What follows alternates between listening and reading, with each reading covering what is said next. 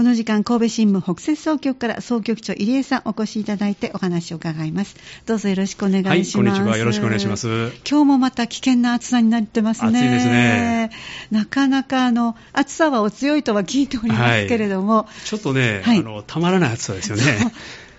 例年と違いますね。違いますね。特に日中のね、あの太陽の下のね、あの暑さっていうのは、はい、ちょっとこれまでと違いますよね。そうですね。えー、だから今日の2時台が、えー、えー、っと、34度くまあ、ほぼ35度近いんですけども、はい、これは風通しのいい日陰の場所で撮った気温なのでね、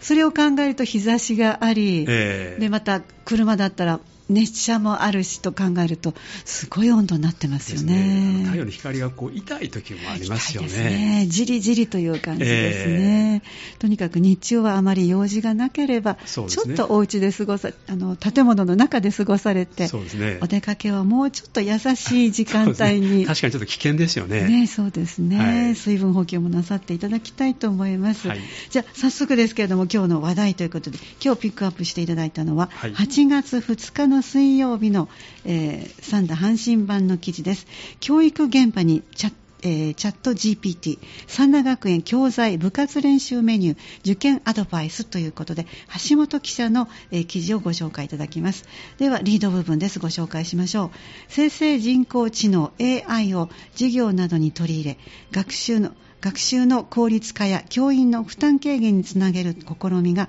三田学園で始まりました。AI 活用サービスを手掛けるネクセントこれ大阪にあるようですがこちらとパートナーシップを結び共同研究を進めています。ということででは記事の概要からご紹介ください、はい、あの生成 AI というのはこれよく最近ね、ね聞く、はい、あの、ね、ね、あのワードなんですけども、はいまあ、あのこれをですねあの三田学園の方がですね、まあ、導入したということなんですけども、はい、まあ、生成 AI というのはですね、まあ、コンピューターがですね、はい、まあ、学習したデータをもとにですね、新しいデータや情報をこうアウトプットすると、はい、まあ、そういう技術なんですね。えー、まあ、最近あの富にですねあのこの1年ぐらいですね、あのこう注目を浴びているねそうですね。いうものなんですけども。まあ、これまで人間がやっていた考えるとかですね、はい、あるいは計画するというのをですね、はい、この AI がやってですね、うん、それアイデアとかまあコンテンツを生み出してくると、うん、というまあすごい技術なんですよね。そうですよね。えー、画期的ですよね。えー、それを今回、あの佐賀学園さんがですね、うん、大阪の企業とまあ共同研究をしていくっていうね、はい、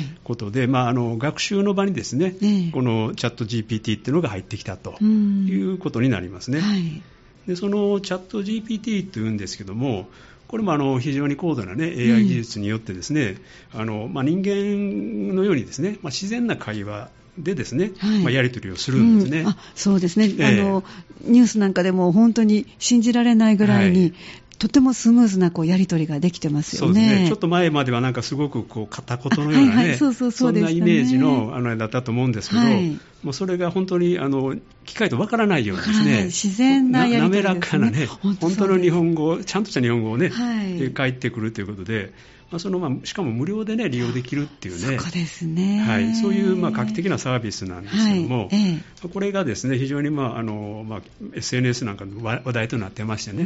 まあ、非常に多くの方がお使いになってるんですけども、はい、あのこれ、チャット GPT のはこう質問に答えてくれるんですね。はい。ある事象について教えてくださいって言ったらですね質問に答えてくれたりあるいは文章を作成してくれるんですね。あそうでしたね、はいで例えばなんかあの、ね、あの野球の挨拶文考えてくださいって言ったらね、はい、それちゃんとした文章を、ね、考えてくれたりとか。じゃあ例えば選手先生を考えてくださいって言ったらそれにこう当てはまるものを考えて,、はい、考えてくれたりとか、えーえー、あるいは文章を、ね、長いものを要約してくださいって言ったら、はい、それも要約をしてもらったりとかですね。あるいはあの英語をですねこの日本語を直す翻訳ですね、はい。まあ、こういうものもしてもらったりとかね、あるいはあのなんかこう考えるやだったらアイディアをね提供するっていうようなことも、それがすごいですよね、えー、これまでいろんな人がおそらくみんなこう出し合っていくっていうね、はい、そういう作業が必要だったのが、それがまあアイデアを提供してくれたりとかですね、あるいはあの機械のプログラミングをね、はい、作っていくっていうね。そこもですか？はい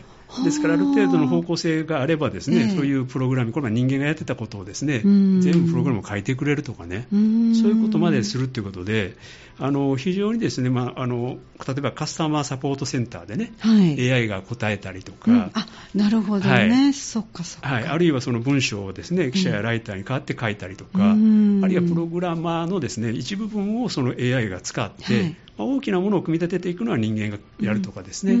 そういういろんな使い方があるということで、でね、まあ、AI がまあこの雇用を変えてしまうんじゃないかと。のような感じがちょっとしますね。えー、ですからあの、今多くの仕事がですね、はい、そこに割り当てられるん違うかということで、まあ、そういう、まあ、あのチャット GPT なんですけども、はい、まあ、これをまあ三大学園さんがですねあの、まあ、導入してですね、まあ、どんなふうに使えるかというのをまあ考えていくということで、はい、今回、そのネクセントのです、ね、社長の小沢さんがですね、はい、あの学校を訪問して、えー、まあ、実際にこう使ってみながらですね、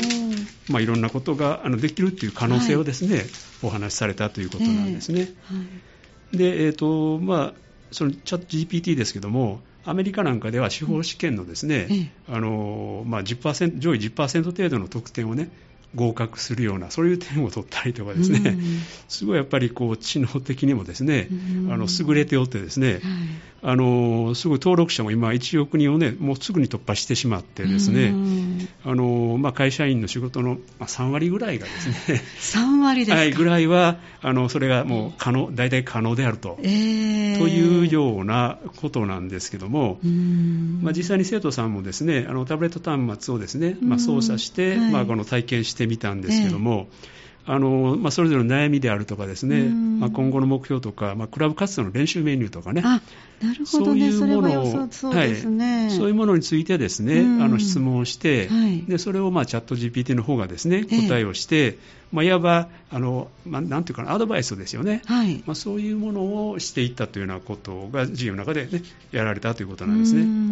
まあ、ただあの、これもよく言われてるんですけど、はいあのちゃんとした質問をしないと、うん、あのちゃんと答えが返ってこないっていうね。あ漠然とした質問はあまりちゃんとした答えがそうなんですよ。返ってこない。あの、まあ、この記事にも書いてるんですけども、はい、例えば頭が良くなりたいという質問でもね、うん、頭が良くなりたい、はい、これいろんなことがありますよね。そうですね。あのえそのが、ね、頑張って偏差値を上げていくのかあはい、あるいは地頭をね良くしたいのか、まあ、そういうものすごくね幅広いので、ええ、具体的に言わないと、あのそのうまいこと答えが返ってこないっていうね、はい、ことなんですけども、えー、まあ、ただここの記事にもあるように、はい、その大学、志望大学のね、えー、学部についての具体的なアドバイスがね、うんはい、得られたりとか、えー、いわば、まあ、あの学校の先生がこれまでやってきたものがね、それと同じような形のものがね、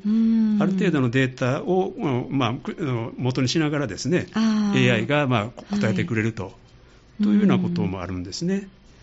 であるいはこの授業にありましたようにこう簡単な文章やね表の作成にも挑んでみてですね、はいあの日本とパキスタンの10項目を比較してと、まあ、入力していくとね、はい、それぞれのまあ人口とか面積とかね、えー、まあ、そういうものが全部こう、まあ、宗教を含めてね、えー、きっちりとした完成した表になってくると。というようなことで、えー、あのまあ文章作成能力が非常に高いので、まあ、そういうことも可能であるということでね、まあ、あの使い方によっては非常にまあ有効な、ね、使い方ができるんじゃないかということですよね。で実際にあの、まあ、文章を作ってみてそれをですね参考にするとか、まあ、そういうやり方もあるっていうね、えー、ことで、まあ、非常にまあ活用の範囲は広い、まあ、課題もたくさんあるんですけどね、はい、例えばあの、まあ、間違った情報が入っていたりとかですね、はいはい、するっていうこともあるそうなんですけども、うん、そうですね。鵜呑みにはしないそうですね。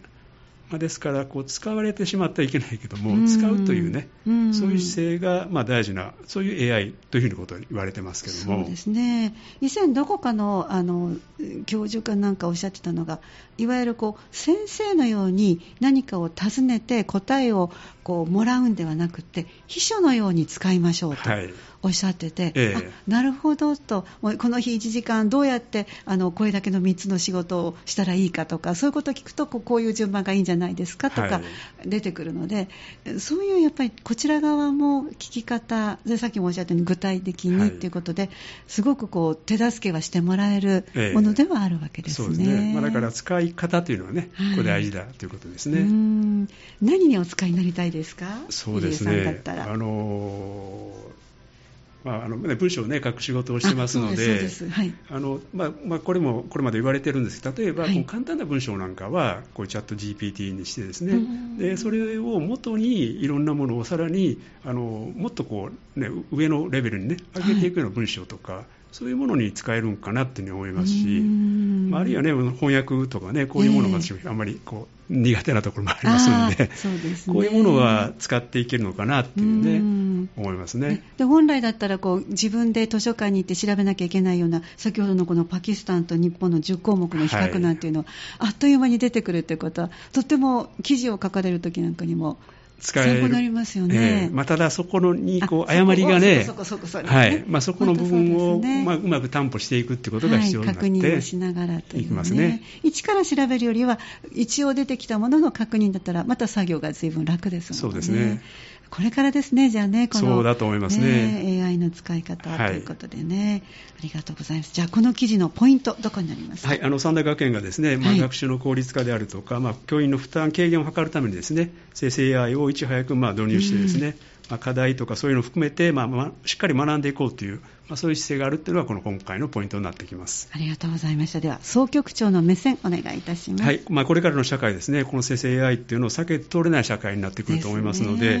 まあ、確かにね負の側面も持っているんですけれども、はい、まあ、しっかりとつない使いこなしていく、まあ、付き合っていくっていうのが必要になってくると思います。ありがとうございました。今後、しっかりと見届けていきたいところですね。すね。お話をいただきましたのは、神戸新聞北西総局総局長、入江さんでした。どうもありがとうございました。はい、ありがとうございました。次回もお願いいたします。はい、よろしくお願いします。よろしくお願いします。神戸新聞オンラインでした。